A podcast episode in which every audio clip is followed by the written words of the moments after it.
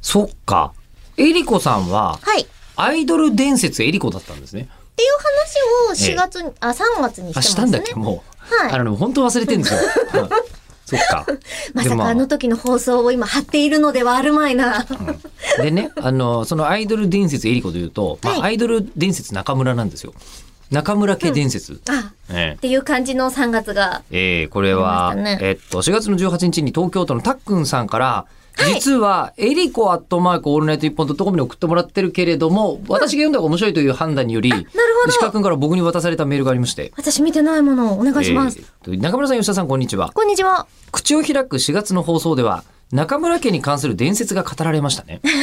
その中でも、サタスマの話なのですが、はい。私の母はスマップファンだったということもあり、はい。なんと当時の番組を録画した VHS を持っていました。で、企画も覚えていたそうです。ええ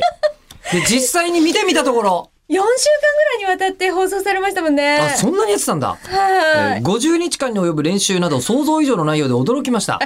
ただ、口を聞いてくれないのは、親父臭いのが原因とな っており、先に口を開くを聞いた身からすると苦笑いです。えーそして本番後には各お父さんから家族へメッセージを語るシーンがあり、そこにえりこさんと妹さんが満面の笑みで映っていました。確かにあの場面だけを見ると非常に感動的になっているのですが、その後、後日どうなったかを紹介するシーンで、依然として微妙な空気がとビデオ付きで紹介され中居君が落胆していました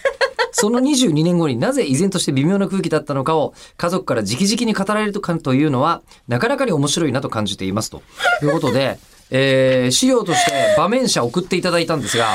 えーお父さん、えーよ49歳自営業中村陽一さん娘が一言も口を聞いてくれない自分のお親父臭いところが原因なのは分かっているのだがってこれお父さんえーであとさ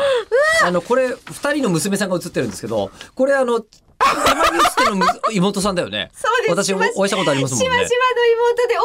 奥で、ええあのはなんでバンダナみたいななんだっけ、うん給食のおばちゃんみたいになってるやつ、あの髪飾りつけてるのはこれえりこさんだよね私ですなんかその写真だけだとあのアルプスの少女ハイジを演じてるみたいこなれはすごいえ今夜本番中井とダメお父さんたち家族へ向け、えー家族へ届け愛のダンスって書いてありますよあの菅野美穂さんも一緒にステージに立って踊ってくれたんですよこの時へえ